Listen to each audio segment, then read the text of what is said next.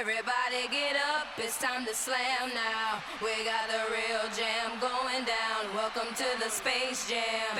Here's your chance, do your dance at the Space Jam. Alright.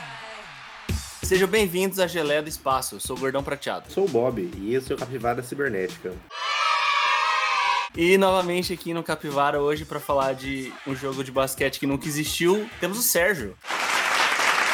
Atendendo ao clamor popular. Estou de volta. Foi draftado aí pra.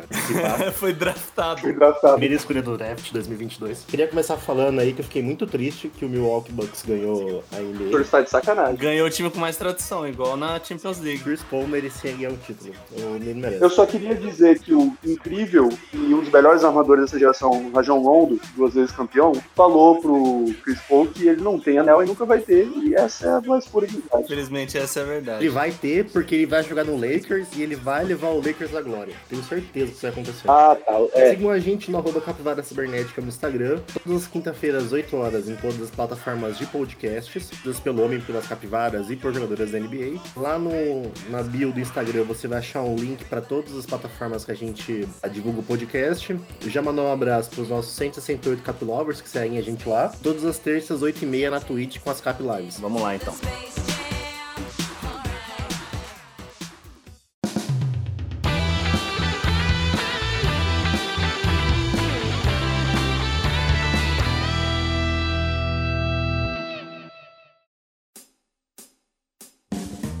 Vamos então para as notícias bizarras de hoje. Loja proíbe clientes de pagarem com dinheiro guardado em sutiã durante ondas de calor, lá na Irlanda. Tá muito calor! Michael Flynn, um homem de negócios, dono de uma loja, ele ficou um pouquinho irritado porque as pessoas estavam guardando dinheiro nos sutiãs porque tá rolando uma onda de calor imoral lá na Irlanda. Entenda que a onda de calor é acima de 30 graus Celsius lá, tá? Eu só quero deixar claro isso aí. O que é uma onda de calor na Irlanda? O que é completamente normal em Campo Grande. né? Mas as pessoas estão guardando dinheiro em sutiãs e ele colocou uma plaquinha em frente da loja dele com a tradução livre escrito sem dinheiro de sutiã. A gente pode se dirigir ao óbvio e, com todo respeito ao povo irlandês, ok, tá calor, não quero usar camisa. Ainda não tá usando calça? Não tem bolso? Não tem lugar pra colocar a carteira? E fica meu questionamento aqui também. Dinheiro na cueca tá valendo ou é também não sanitário? Exato, é isso que eu ia falar. Ele só tá falando de dinheiro de sutiã, ele tá falando de dinheiro de cueca e dinheiro de calcinha. Então, o dinheiro de cueca tá valendo, cara. E assim, eu acho que eu nunca peguei, mas deve ser complicado, cara. Mas custa também a mulher comprar uma bolsinha daquelas de crochê, sabe? Que você guarda a moedinha, levar umas notas? Custa nada, né? Mas é que tá, o pessoal tá andando sem roupa porque tá quente, velho. Cara, como assim você tá andando de cueca? País do primeiro mundo, os caras não tem uma, um- uma bolsinha de crochê. Isso aqui no Brasil a gente tem. Uma pochete, mano. O nego não conhece carteira? Não existe carteira na, na, na- na Irlanda? Se fosse, na verdade, uma carteira guardada no sutiã, eu não sei o quão, o quão desconfortável isso deve ser. Deve ser um pouquinho. Mas se for uma carteira guardada no sutiã, será que ele receberia? E tem aquela técnica antiga também de você colocar a nota atrás da capinha do, do telefone pra levar. Leva na capinha do telefone. Não, mas aí dá na mesma, porque as pessoas devem estar levando o telefone dentro do sutiã. Ah, mano, não é possível, mano. Já, ah, já tenta então, hein, cara? Porque sutiã já tem bojo. Com certeza já tem alguém lá que inventou um zíper no bojo do sutiã pra você poder guardar o seu dinheiro lá dentro. Não duvido, porque eu tinha um tênis que tinha um zíper na língua do tênis pra você levar coisa. Eu lembro desse tênis.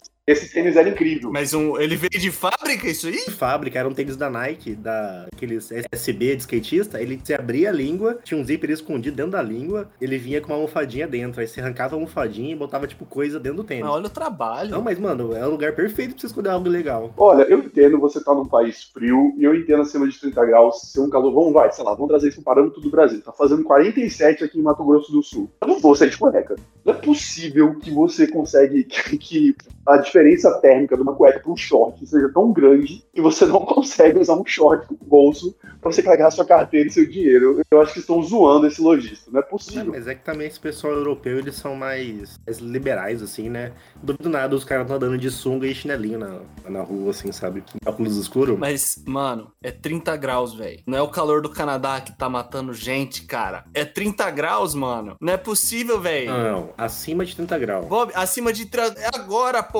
A gente tá aqui, velho. Dois dias atrás tá fazendo 7 graus, agora tá fazendo 32. Mas você imagina qual que é a temperatura média da Irlanda? Deve ser o quê? Uns 18, 19? Ah, cara, mas assim, não é de um dia pra noite isso aí. Os caras estão no verão, pô. Então é a onda de calor, velho. Porra, deve ser horrível. Não, eu sei que é uma onda de calor, velho, mas olha o nível que chegou, velho. Levar dinheiro na teta é normal. Até que as pessoas levam dinheiro na teta. Ah, não. Não, você vai no open bar com dinheiro na sua teta. Diferente. É super normal as meninas levarem um dinheiro no sutiã, assim. Tipo, ah, você vai num lugar. Ou tipo, vou na padaria, assim, mano, mete na teta, velho. Não, pelo amor de Deus, não, não, não, não. não. Ah, é super comum. É, não, pô, é normal. Inclusive, depois ela já leva um pão, na, no, dependendo do, do tamanho da, né, do sutiã da pessoa, já leva um pão. Não tem nada que um sutiã não segure, velho. Ah, eu ainda acho que isso é fake news. Então a gente tá perdendo uma oportunidade incrível de negócio de ir pra Irlanda e apresentar um conceito extremamente inovador que se chama bolsa. É isso que dá banalizar a pochete. É isso que dá fazer a pochete um meme. Vira isso, cara. Exato. Eu sou um grande apoiador da pochete, eu sou um entusiasta da volta das pochetes aí, com mais força do que elas estão. Eu, Inclusive, eu tenho duas pochetes, embora usei uma vez só, mas sou um grande entusiasta dessa moda. Mas tem que ser a pochete de cintura, não aquela pochete de ombro, não a shoulder bag. Shoulder bag é muito cringe. já. Isso aí não dá pra aceitar, eu não, não consigo, sinceramente. Daqui a pouco, Bob, quem vai estar andando de sutiã e tirando dinheiro dele é você, cara. Você é na Irlanda, 35 graus, e não comprar seu pão. Você vai só com o seu sutiã ou você vai com a sua shoulder bag? Vou com meu sutiã, obviamente, obviamente.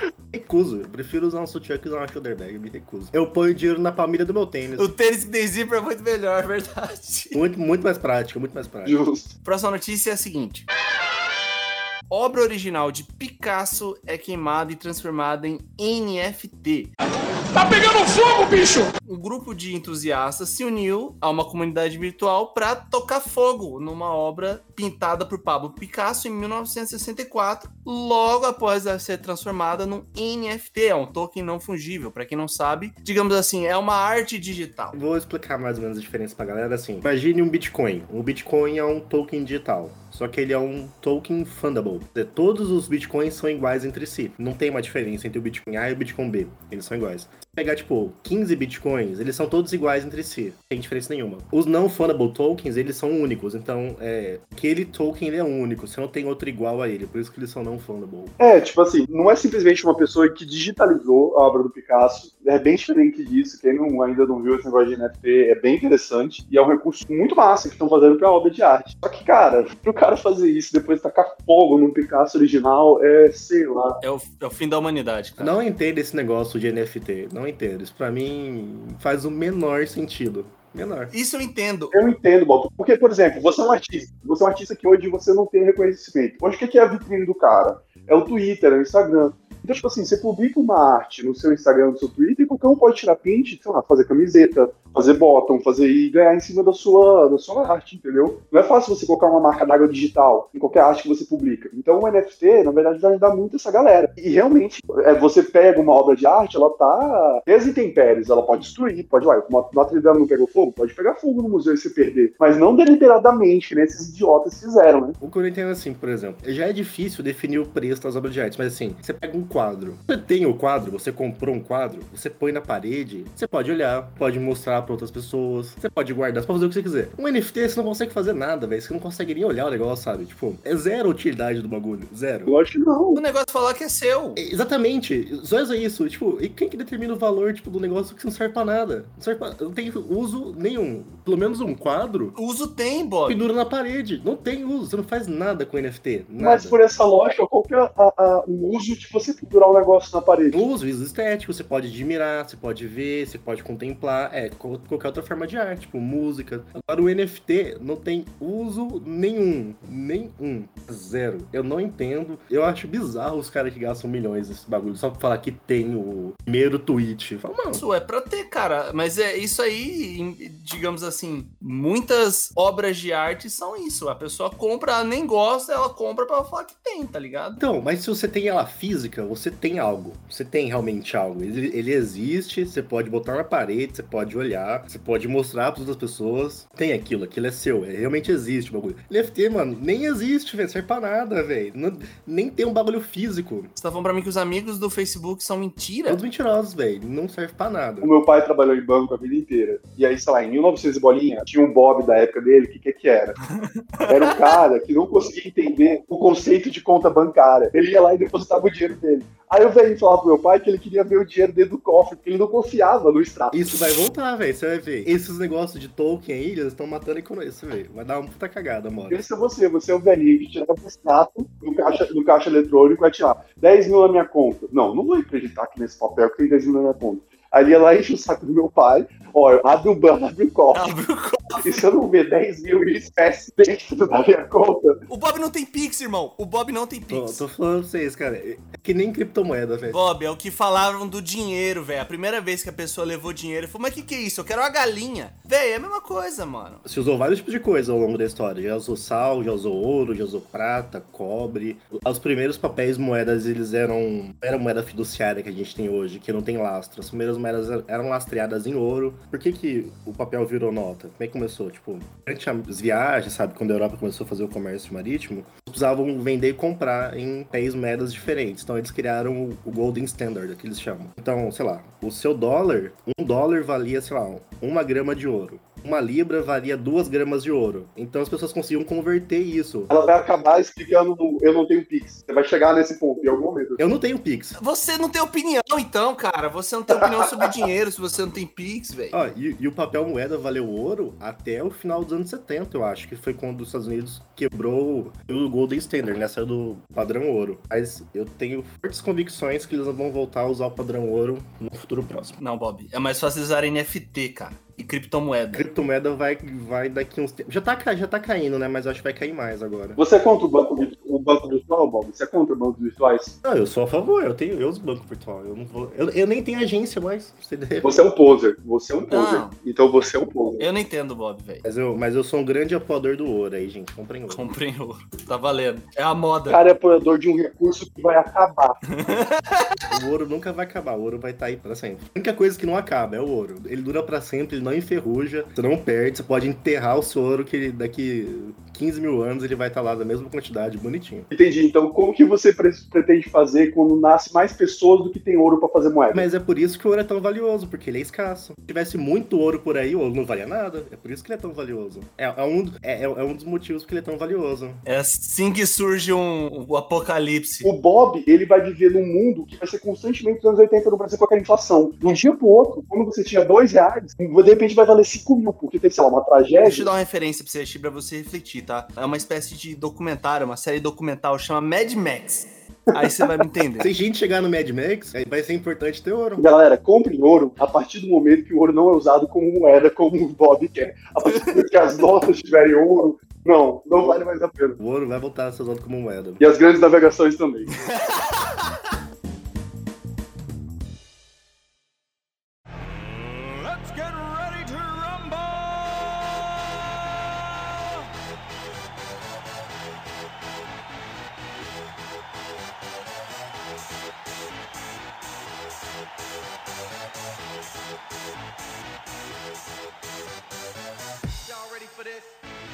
Hoje nós vamos falar sobre uma agora série de filmes que, de certa forma, tem um, creio que um significado especial pra gente, que é Space Jam. Nós primeiro vamos começar falando sobre o filme de 96, Space Jam, o jogo do século. Tem dessa, né? O Brasil ele sempre traz um, um- um subtítulo em português pro, pros títulos em inglês, e o do Space Jam foi o jogo do século. Tá errado. Cara, a gente vai chegar nessa discussão aí. Mas qual que é a sinopse de Space Jam? É a seguinte: alienígenas querem que Pernalonga e sua turma, os Looney Tunes, tornem-se a principal atração de um parque de diversões. Prestes a ser capturado, Pernalonga propõe um jogo de basquete em troca da sua liberdade. E para enfrentar os temíveis alienígenas e o seu time, o coelho Pernalonga ele convoca um importante reforço uma conhecida estrela do basquete americano, Michael Jordan. Essa é a sinopse do filme. Primeiro eu gostaria de saber qual é a importância desse filme pra vocês aí. Vou fazer uma coisa que eu não faço muito, que eu vou falar sério. O Space Jam ele é muito,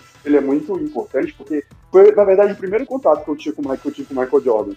E assim, É, eu não sei a média de idade de quem tá ouvindo isso, e eu sei a gente vai chegar a falar do Space Jam 2 e da grandeza do LeBron, mas, cara, era muito bizarro pra você entender o quão grande o Michael Jordan foi. Uma pessoa que morava num país onde o basquete não era popular, onde eu nem sabia que existia NBA, eu sabia que era Michael Jordan e eu respeitava, tá ligado? Eu acho que essa foi a importância do Space Jam, porque não é simplesmente ah, aquele ator do filme do Pernalonga, não. O Pernalonga era o coadjuvante, sabe? Eu já sabia que aquele cara era tipo, não, esse cara é. não é qualquer um, entendeu? Então, falando sério, pra mim, Space Jam foi muito importante por isso. O primeiro contato que eu tive com basquete e criou um vício que dura já 27 anos. De fato, cara, acho que pra gente que, que é, de, é de 94, mais ou menos ali do meio da década de 90, a gente, mesmo se fosse mais velho, provavelmente não teria acompanhado o Michael Jordan em si. Eu creio que o Space Jam, ele foi muito responsável pra popularizar o, o basquete aqui no Brasil. E eu creio, Sérgio, que, tipo, todo mundo da nossa idade, cara, com certeza teve o primeiro contato com basquete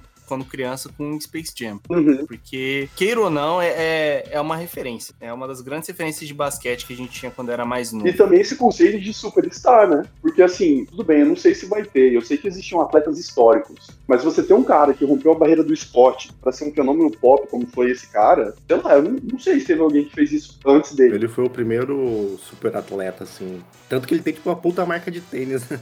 Uma das maiores do mundo. Isso, deixa eu fazer um, um adendo que você fez isso, que isso é muito legal. Um documentário na Netflix que é sobre designers. Vários episódios, cada episódio é um designer. E o primeiro é do Tinker. Tinker é o maior designer de tênis da Nike. Ele tava desde da, do, do nascimento da Nike. E ele foi o cara que, junto com o Jordan, criou o Air Jordan. Cara, a história dele contando como foi o processo de criação do, do tênis junto com o Michael é muito foda, muito foda. Por sinal, o, o nome, né? Air Jordan, vem, na verdade, do, do apelido dele, né? O Michael Air Jordan. Pra mim, o primeiro filme era, era muito mais sobre os Looney Tunes, assim, porque Yeah. Tava sempre no SBT, eh, sempre não, né? Passava assim, a recorrente passar no SBT à noite. Pra mim era ver o, Pernalonga e a galera, né? Ver o desenho, assim, sempre achei, adorei o Pernalonga, o Patolino e tal. Então quando passava o desenho, eu falava, mano, eu quero ver porque é o desenho, sabe? Tipo, o fato de ter outros jogadores de basquete lá, tipo, Charles Barkley, Patrick Ewing, o Muggsy Bugsy, tipo assim, mano, nem me importava, sabe? Durante muito. Até hoje nem me importa tanto, sabe? Eu sei quem são os atletas hoje, né? Porque a gente acabou pesquisando, vendo. Até hoje, quando eu vejo Space Jam 1, é muito menos sobre o, a galera do basquete, sobre o Michael Jordan, e muito mais sobre o Pernalonga, tá ligado? Pelo menos pra mim, assim. Isso é uma discussão que eu ia trazer quando a gente falar do 2, que eu, eu concordo com você, e uma coisa que eu acho que influenciou no que a gente vai pensar do 2 é porque, com certeza, o peso do que é o Looney Tunes hoje é muito menor. Será, velho? É porque a gente tá velho, Sérgio. A gente é velho paia. Cara, mas, mano, você liga já na TV a cabo, mano, não passa toda hora. Você liga no SBT, não é um negócio que tá passando. Tipo assim, já é outra, outra parada, sabe? O que a criançada hoje tá vendo e vive, não é mais Looney Tunes. Eu não duvido nada que meu sobrinho não saiba quem seja os Looney Tunes. Pra mim também, tipo, o fato de ser Looney Tunes, eu acho que não. im-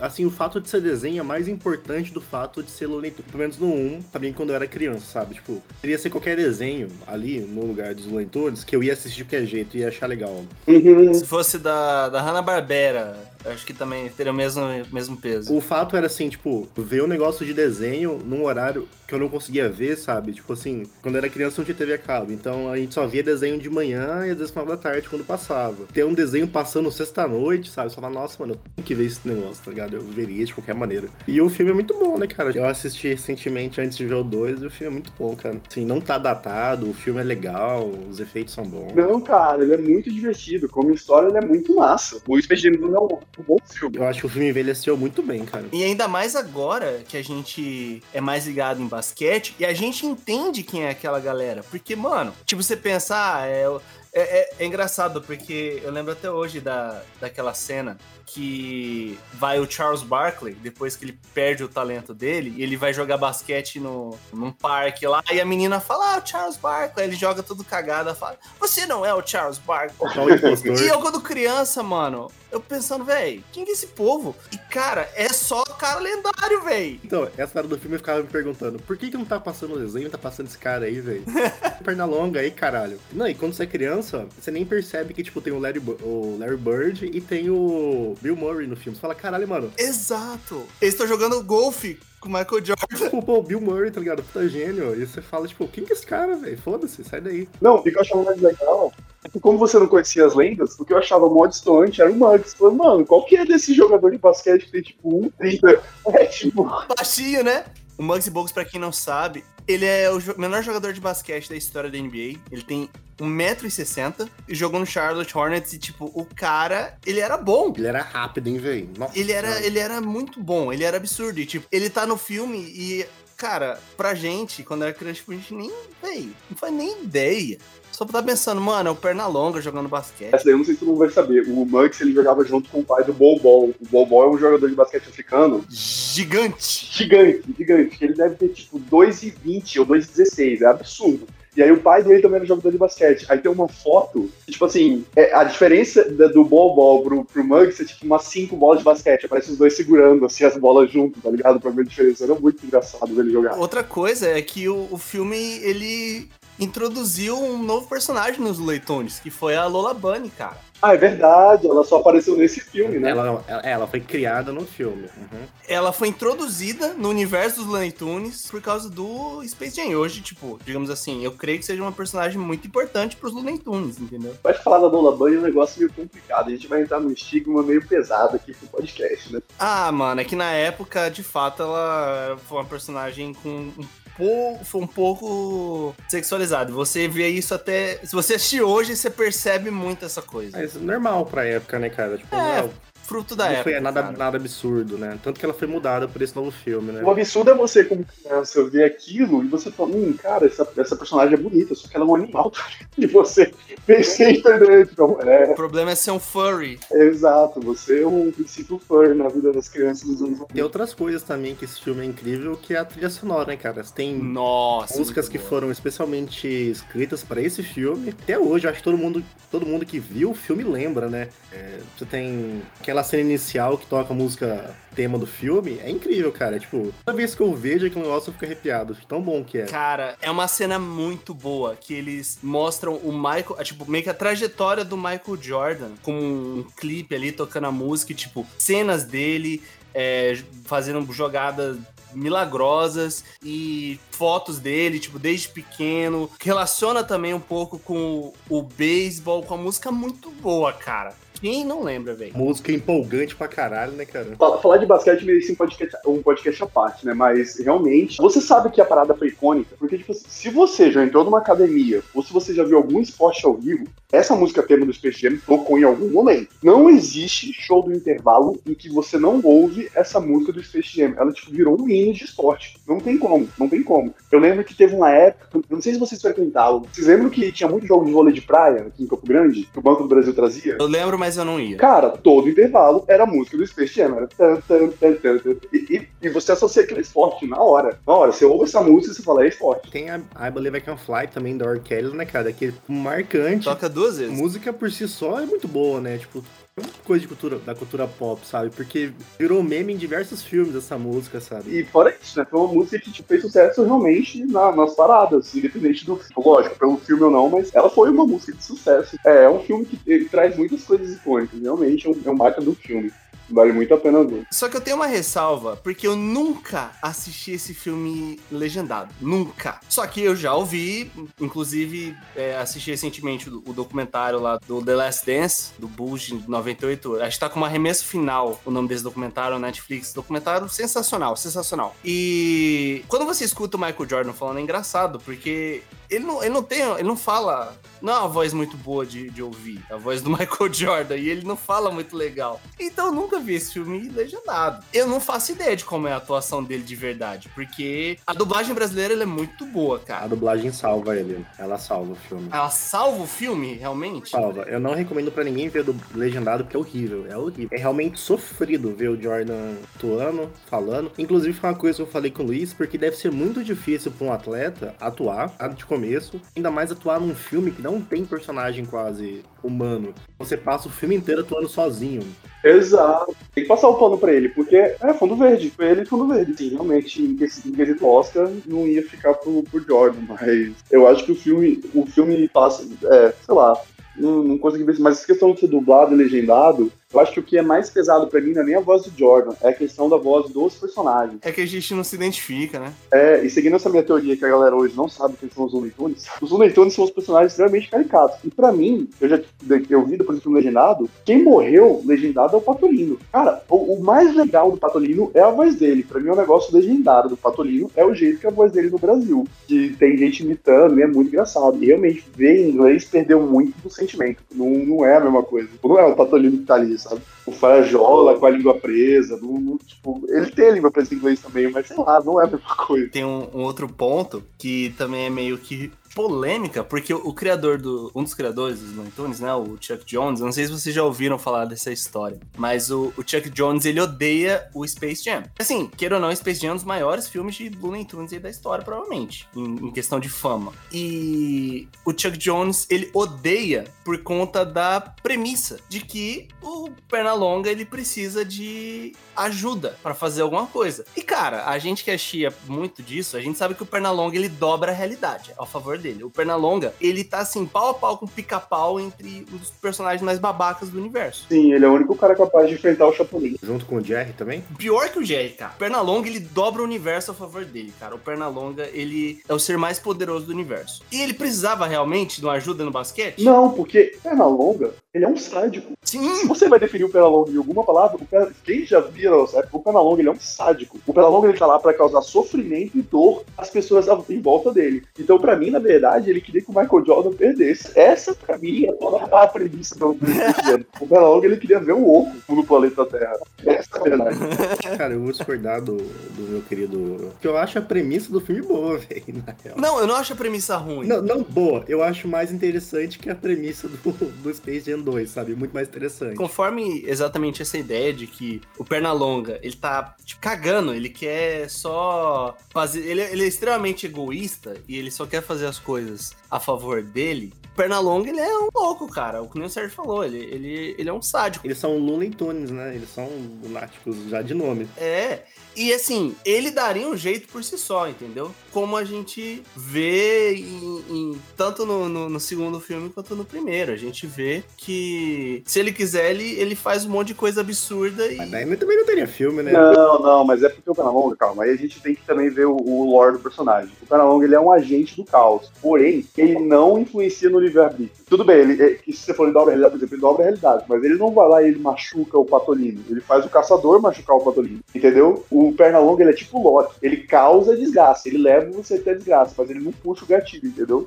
Então, assim, ele, ele tem, o poder dele tem um Mais limite. uma coisa pra gente falar sobre Space Jam. Hum, Assistam um, porque o filme ainda é muito bom. vale a pena, vale a pena mesmo. E eu acho que é válido até hoje. Se você. Hoje que o- a NBA e o basquete estão uma coisa muito mais popular, do mesmo jeito que pra gente foi um- uma entrada no mundo do basquete o Space Jam, acho que pra você pode ser também. Então, veja Space O Jam. 1, ele é um filme curto, então é de boa pra assistir, é uma hora e meia mais ou menos. Então é tranquilo assim, se, tipo, você não tá fazendo nada, nunca assistiu, ou quer assistir pra lembrar, pra ter uma, uma nostalgia, cara, vale muito a pena. Vale muito a pena assistir. E tem uma coisa que eu queria já comentar do 1, que eu acho que meio banalizou o esporte do basquete também.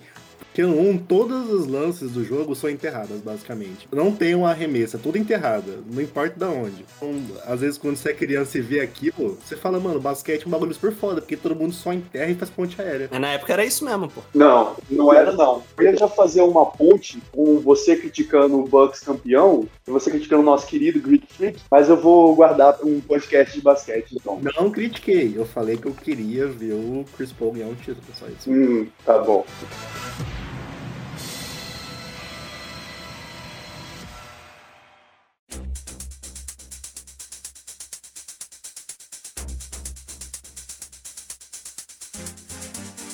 Space Jam, um novo legado. E nós não vamos falar de spoilers. E eu acho que, como o próprio nome diz, ele é literalmente isso. Ele é algo novo. Ele não é novo, ele não tem legado nenhum. Novo, LeBron James tenta ser Michael Jordan. Sinopse. Não, não, não, não, essa não é a sinopse, velho. Não, não, não, isso é sacanagem. A sinopse, ela, ela é um pouquinho mais simples, que é meio que uma situação oposta. No Space Jam 2, o, o novo legado, uma inteligência artificial sequestra o filho de LeBron James e envia o jogador para uma realidade paralela, onde vivem personagens da Warner Bros. E pra ele resgatar o filho dele, ele precisa vencer uma partida de basquete. É isso, é, é basicamente isso. Porque no universo tudo se resolve na partida de basquete. Exato, eu acho inclusive que deveria ser assim na nossa realidade também. Ah, eu tenho uma dúvida, ah, eu tenho alguma divergência com alguém. Pá, vai no basquete. Podia ser bom, né? É melhor do que você decidir no soco. Mas é aí que tá. É de fato uma sequência? É porque assim, ela é classificada como eles chamam tipo uma sequência. Eu não sei o nome em português, mas em inglês eles falam de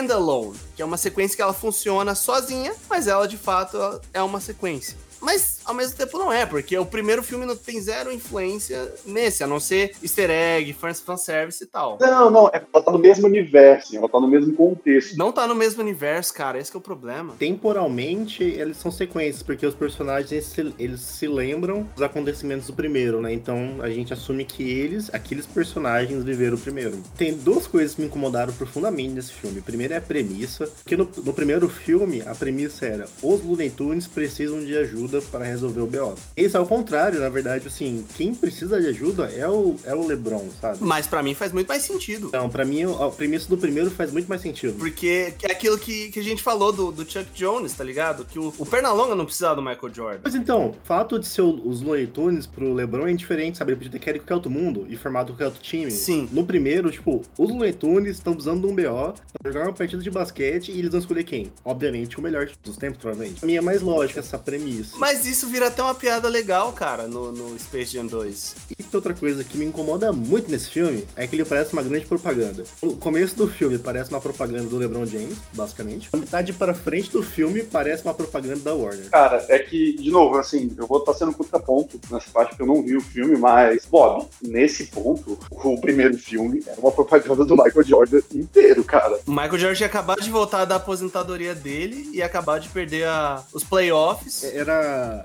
mais bem feito, pelo menos. Esse é muito na cara, assim, tipo, esse do filme é tipo, Lebron, pau, Lebron, pau, Lebron, Lebron, Lebron, não sei o que, Lebron ganhou, Lebron mudou, Lebron foi pro outro time, Lebron não sei o que, pau, pau. Tem umas piadinhas muito boas com isso, sabe, dele mudar de time e tal, mas é tipo, pau, Lebron. E daí, tipo, quando ele entra no, no Serververse, lá é tipo, propaganda Warner, é tipo, mundo na sua cara, mundo na sua cara, mundo na sua cara, personagem da Warner, personagem da Warner. Ó, a gente tem isso, a gente tem isso, a gente tem isso, a gente tem isso. O personagem é nosso, esse também, esse também. Isso eu percebi que, que é uma grande mudança, porque no primeiro Space Jam é de fato um filme dos Looney Tunes. Desse não é tanto um filme dos Looney Tunes. É um filme do LeBron com o personagem da O Warner. fato dele cair no mundo dos Looney Tunes é, tipo, mera coincidência de roteiro, sabe? Ele ter querido qualquer outro mundo. Gente, esses desenhos não tem mais força. É que nem no 1 você tem a participação dos Animaniacs. Cara, hoje em dia, os Animaniacs é uma coisa tipo cult, porque ninguém sabe quem são os Animaniacs. Eu quero ver o filme porque eu tô impressionado como que vai ser pra eles é, trazerem esses personagens. Porque, ok, toda criança hoje conhece o LeBron James, mas nem toda criança conhece o Longa. E aí,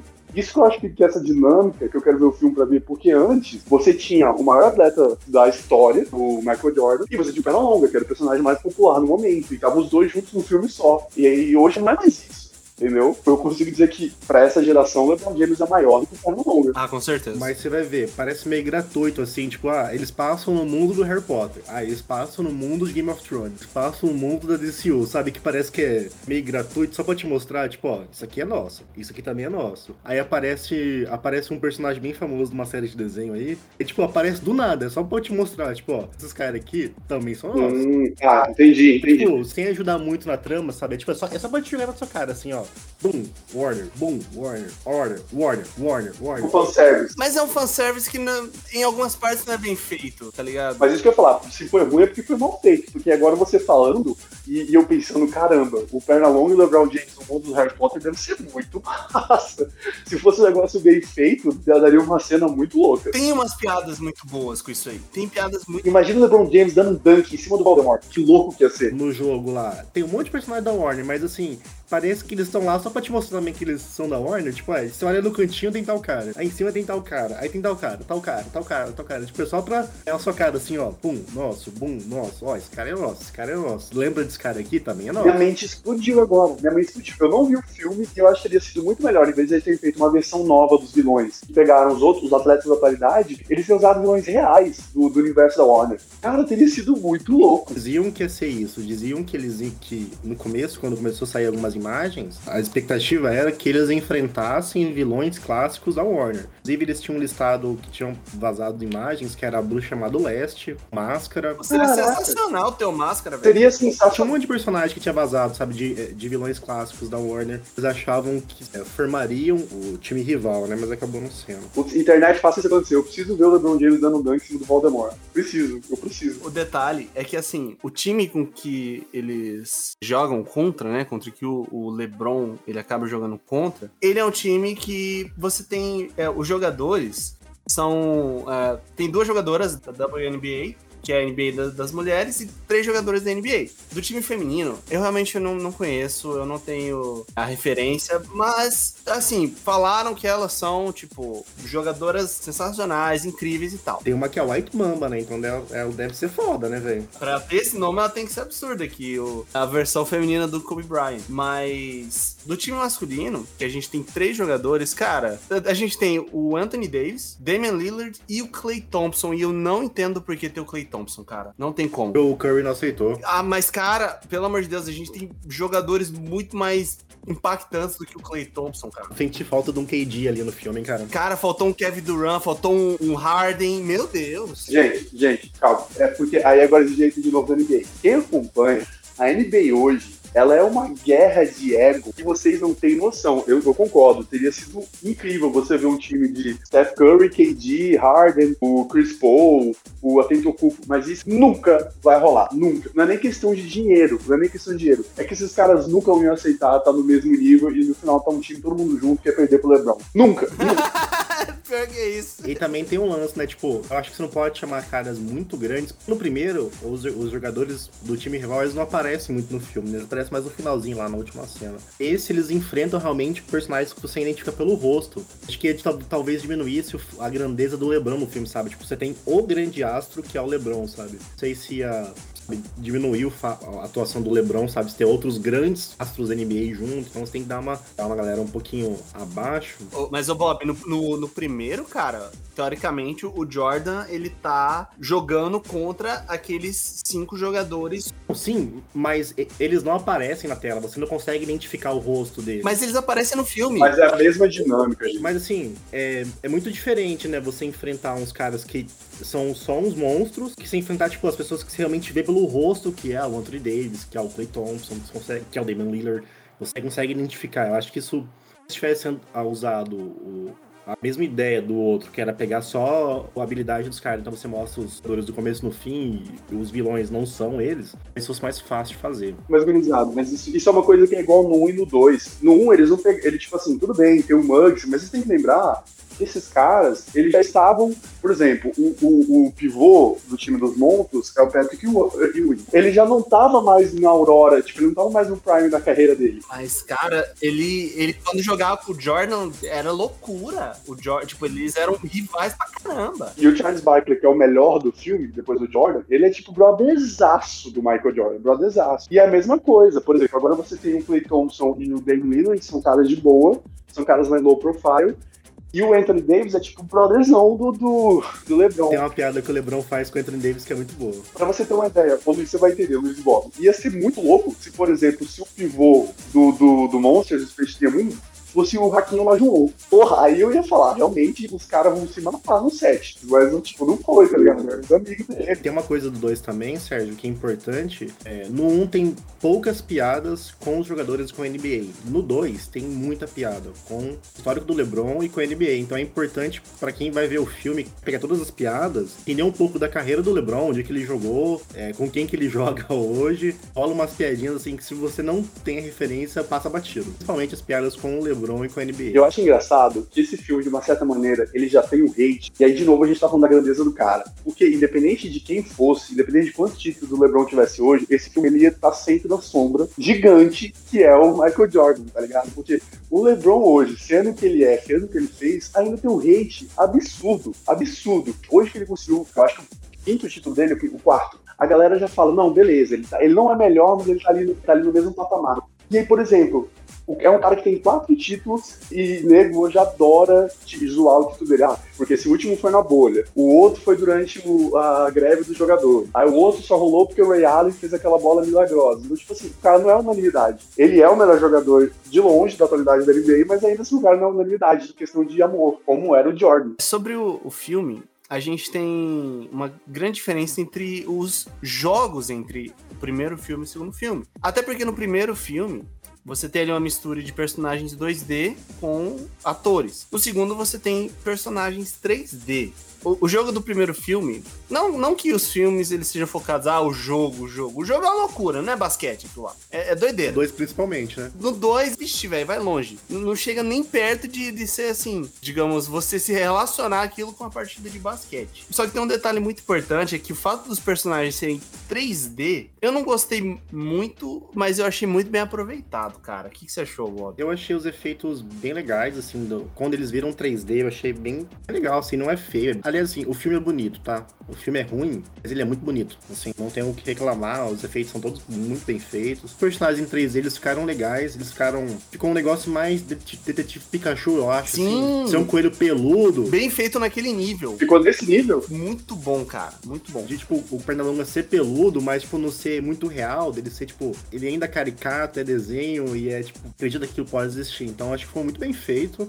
Eu não gosto muito do jogo, eu prefiro o jogo do primeiro. Achei o jogo do segundo, porque eles não jogam bem uma partida de basquete, tá? Eles jogam uma, uma partida de um jogo de basquete. Se fosse um arcade de basquete, é. Eu não gostei muito disso. Eu achei os vilões também, assim, quando começa o jogo, eles aproveitam bastante os poderes dos vilões. Aí, de repente, eles esquecem que eles têm poderes, sabe? Eu preferia que fossem todos mais na pegada dos vilões do primeiro, que na pegada do segundo, assim, achei um pouco viajado, não gostei.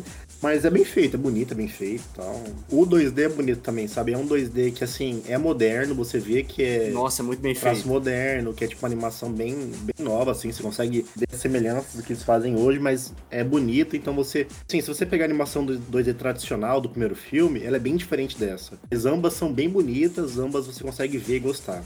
Então, acho que tanto 2D quanto 3D não, não tem nenhum problema.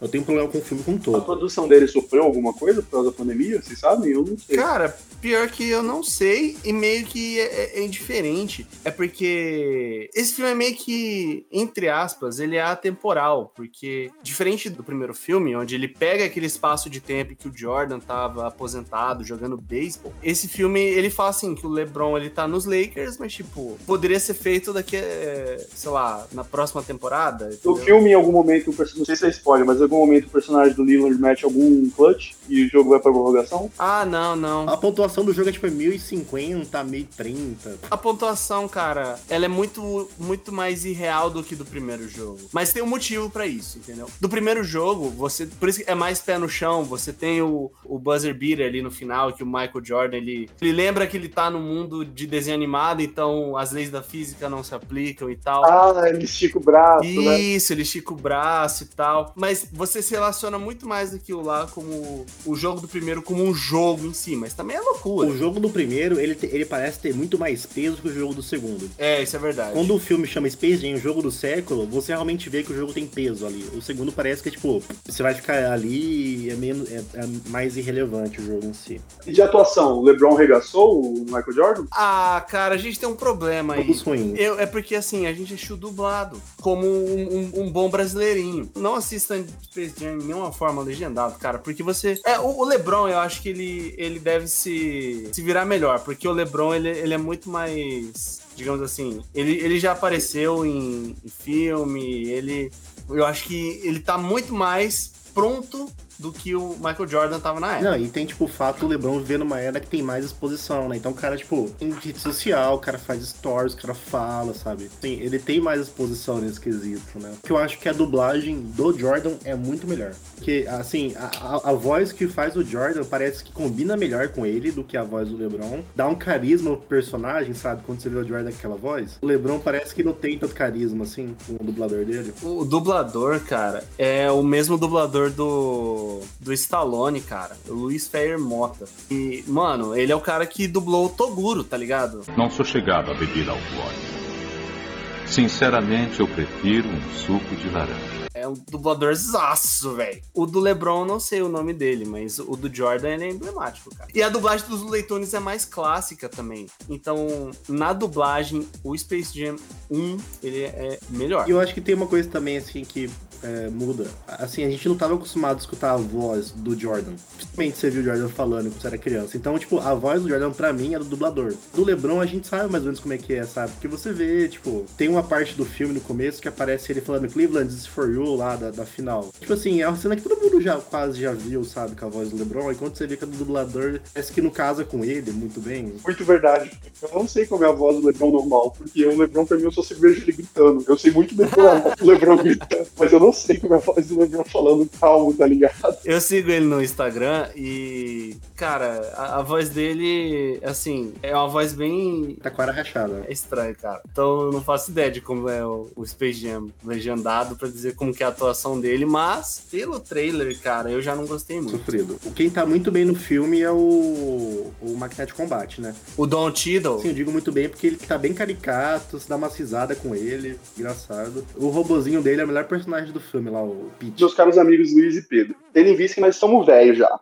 Esse filme não é pra nós. é sim. Ele é pra gente. Ele é pro velho paia que assistiu Space Jam 1 e achou maravilhoso. É exatamente pra gente que viu o Space Jam 1 quando era criança e tem o saudosismo, porque é a única coisa que segura o filme pra mim, sabe? É tipo, ter Space Jam, seus Looney Tunes e eu querer ver a sequência do outro. É a única coisa que segura. É, aí que eu ia perguntar. Valeu a pena? Vocês gostam mais do Lebron ou gostam menos do Lebron depois desse filme? Cara, o, o filme não, não afeta a minha admiração pelo LeBron James, cara. Eu acho ele ainda, tipo, um dos maiores da história. Então, o filme não diminui a imagem dele. Diferente do que faz pra mim o Space Jam 1 com o Michael Jordan. O que esse filme faz pra mim é gostar ainda mais do primeiro filme. É, a gente valoriza mais o primeiro filme. É, eu acho que a gente pode concordar que pra ter existido esses dois filmes, eu acho que são os dois únicos jogadores que atingiram o status de não são mais meros mortais, né? É, eu acho que talvez só o Kobe conseguiria Sim. levar, assim, porque o Kobe virou um negócio meio bem de culturas também, assim. Só o Kobe conseguiria carregar um filme.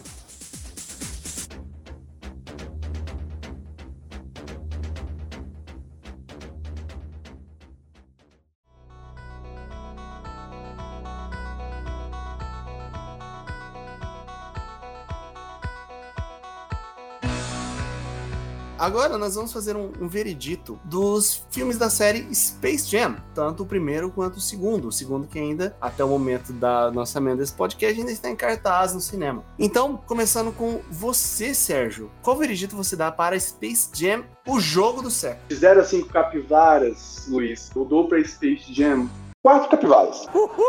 Ele não é um filme perfeito, é um ótimo filme. É um filme que te diverte, é um filme que vale a pena ser visto hoje, muitos anos depois, mas não é um filme perfeito ali. Tem suas falhas, assim, tem umas piadinhas meio fora de hora, mas é um baita do Tem filme. o primeiro beijo gay interespécies da, da história do cinema, vale lembrar isso. Foi um filme que rompeu barreiras. É um filme, inclusive, já falando dos furries, que a gente falou, tipo, o Space Jam já ditou isso. Seria Michael Jordan furry? Michael Jordan, o primeiro do- da história. E você, Bob, qual que é a sua nota para Space Jam, o jogo do século? O Space Jam 1, eu acho que três capivaras Mais ou menos, mais ou menos. tá bem aproveitado. Nossa! O filme é legal, é puta divertido, os efeitos são bons, é tudo legal, mas tem um problema de montagem ali num, num pedaço do filme ali, já estão no mundo dos Looney Tunes, que é meio confuso, a trilha, muito picotado, a trilha sonora, eu vi isso na quinta, sabe, eu nunca tinha prestado atenção. Mas entrar umas trilhas sonoras meio desconexas, assim, tipo, ah, aparece os monstros, sei o que, dá um... É meio mal montada, assim, aquela parte pra mim. Mas eu adoro o filme, sempre vejo, é, recomendo pra todo mundo ver, porque o filme é legal, é divertido, não tá datado, é, mas vai ficar com é, três capivaras aí. E você, Gordão, o que, você acha do Space Jam 1? Cara, eu vou dar quatro capivaras. Assim como o Sérgio. Porque eu realmente acho que o filme muito bom. Eu achei recentemente, eu assisti o segundo. Eu realmente acho que é um filme que tem um impacto gigantesco, não só pra nós aqui, brasileirinhos, da- nascidos na década de 90, mas acho que pro basquete em si, cara, porque o basquete, na época do Michael Jordan, foi quando o basquete estourou pro mundo. Porque teve uma série de eventos, não só o próprio Michael, mas a gente teve as Olimpíadas, você teve pessoas que jogavam nessa época que são lendárias. O Space Jam, ele, ele é um marco de uma época onde o, o basquete ele se tornou um dos grandes esportes do mundo. E o próprio filme, cara, eu gosto muito do filme, não só pela nostalgia, como eu falei, eu achei recentemente. Então, eu acho que ele é bem encaixado, ele não é um filme que você precisa levar a sério, ele é um filme com propósito de diversão. Diferente do próximo, que não acho que ele falha um pouco, mas o propósito desse filme era mostrar, tipo, cara, o, o Michael Jordan é o maior cara desse esporte, pelo menos naquela época era esse, era o maior esportista do mundo, e a gente vai fazer um filme dele, do maior esportista do mundo, com talvez um dos personagens mais icônicos da história do des- dos desenhos também. Então, pra mim, ele, ele, ele é muito bom, cara. Ele é um filme muito bom. Agora, do segundo filme, eu sei que você não assistiu, Sérgio, então eu vou pular direto para o Bob. Bob, qual é a sua nota para Space Jam, um novo legado? Eu vou dar com o coração muito triste, uma nota 1. Nossa! Eu daria um 2, mas eu acho que ele, ele não é tão menos ruim que o primeiro, então eu vou dar um 1. As duas coisas pra mim que seguram o filme, que três coisas na verdade, assim, eu acho que tem piadas muito boas, nostalgia segura o filme, porque assim, eu veria esse filme de qualquer maneira pela nostalgia e os efeitos. Mas assim, eu penso em Space Jam 1 e 2, não tenho vontade de rever o 2 tanto quanto eu tenho vontade de rever o primeiro. Você tem vontade de rever o 2? Já começa aí essa história. Não, não tenho vontade de ver. Eu talvez veria pra ver alguma coisa assim de personagem que aparece, pegar uma outra piada, mas não é um filme que eu terminei de ver, eu falei, nossa, cara, hora isso aqui. E assim, vocês podem falar, ah, o filme não é pra você, você não vê desenho. Eu vejo desenho até hoje. Quando eu tava pra fazer, eu vejo desenho, então eu gosto pra mim que é normal. Eu não gostei muito do filme nessa parte. Achei a trama, premissa estranha, não gostei. Acho que eles podiam ter ido outro caminho. Achei bem ruim, cara, bem ruim. Ele não deixa nenhum legado pra frente pra uma continuação pra franquia. Ele não é um novo legado? Não é um novo legado. É, é- parece mesmo que é tipo uma celebração de quem é LeBron James e uma celebração das, é, do que a Warner tem, sabe? Tipo assim, o fato de ser com os Looney Tunes é tipo uma mera coincidência no filme, sabe? Demorou tanto tempo pra fazer o segundo, eles podiam ter feito algo melhor. Você, Luiz, o que, que você achou do Space Jam 2, o novo legado? Também é com muita dor no coração que eu vou dar duas capivaras pra esse filme, cara. Não tava muito bom, tava meio ruim também. Tava ruim. Eu não achei o filme, assim, em si, quando eu assisti, eu não achei o filme tão ruim, mas parando bem pra pensar, cara, é um filme que o fator replay dele, ele é praticamente não existe, diferente do primeiro filme, onde eu reassisti e eu falei, cara, isso aqui é incrível. Esse filme, se daqui a cinco anos eu pegar e assistir ele de novo, eu falo, cara, podia ser mais. Eu acho que foi isso, sabe? Podia ser mais. Eles, de fato, que o Bob falou, apelou muito pra questão da a propaganda de ah, é, olha aqui o que a gente tem. Pau, nós somos a Warner Bros. E perde algumas premissas e alguns conceitos que o primeiro filme ele coloca.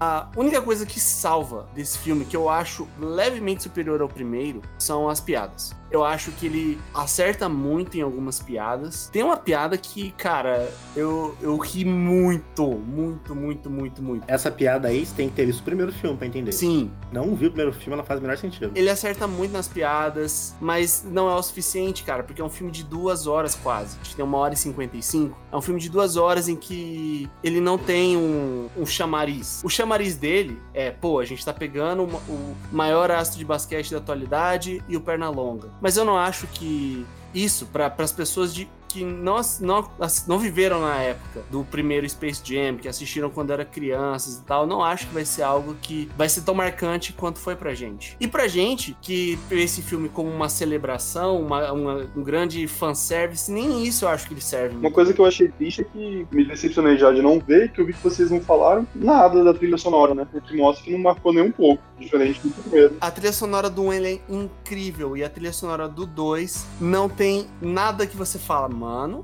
isso aqui é diferente. Nenhum remix da música tema. Nada, não tem. E olha que tem no trailer um, um teaserzinho de, de, um, de um Come On and Slam, mas não, no filme não tem nada, cara. E o fato do jogo ser o jogo que é, sabe, aquela pontuação maluca, me perdeu completamente, porque você, você fica vendo o jogo, o jogo final, que vai decidir o futuro de todo mundo ali dentro, e tipo assim, você sabe que o LeBron vai ganhar, você já espera isso, sabe que vai ganhar, tipo, no último segundo, com um ponto de diferença. Mas, tipo, o fato da pontuação ser tão maluca, me perdeu, sabe, no jogo, assim, tipo, tirou o peso do que tava acontecendo. Esse podia ser o filme mais basquete de todos. E aquilo que eu perguntei não é zoeira. Porque, por exemplo, teria sido muito massa se eles pegassem o personagem do Dame Lillard e colocar ele pra fazer um clutch. Que é tipo assim, que é o que o Dame Lillard é conhecido internacionalmente por fazer.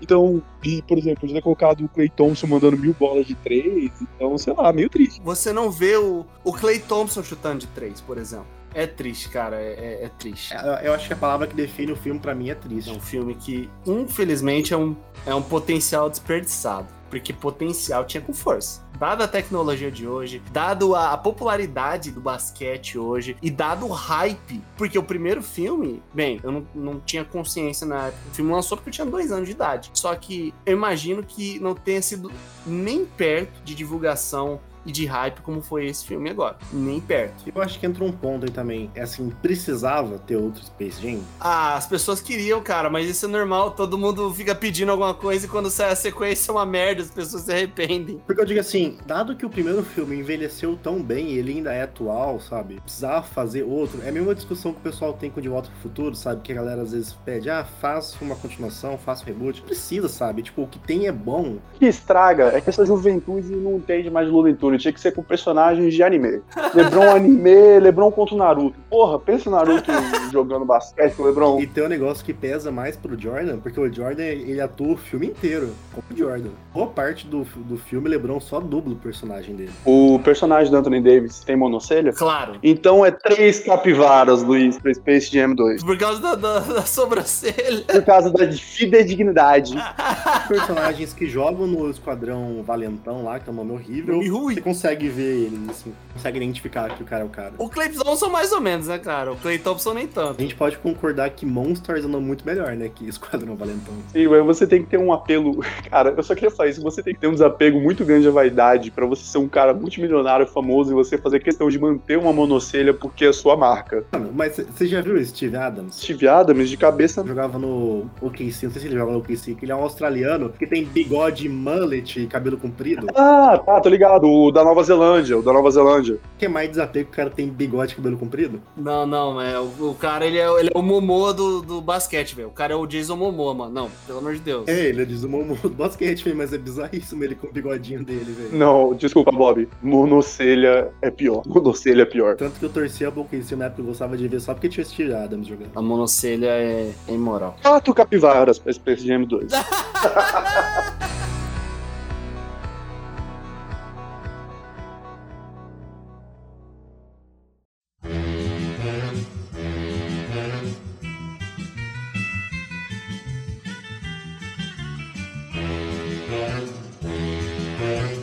Obrigado por escutar o Capivara Cibernética. Esse é um projeto independente. Então, se você gostou da nossa ideia e se você quer nos apoiar, pode entrar em contato conosco lá no Instagram do Capivara Cibernética. Também fique à vontade para mandar um tema. Valeu, tamo junto!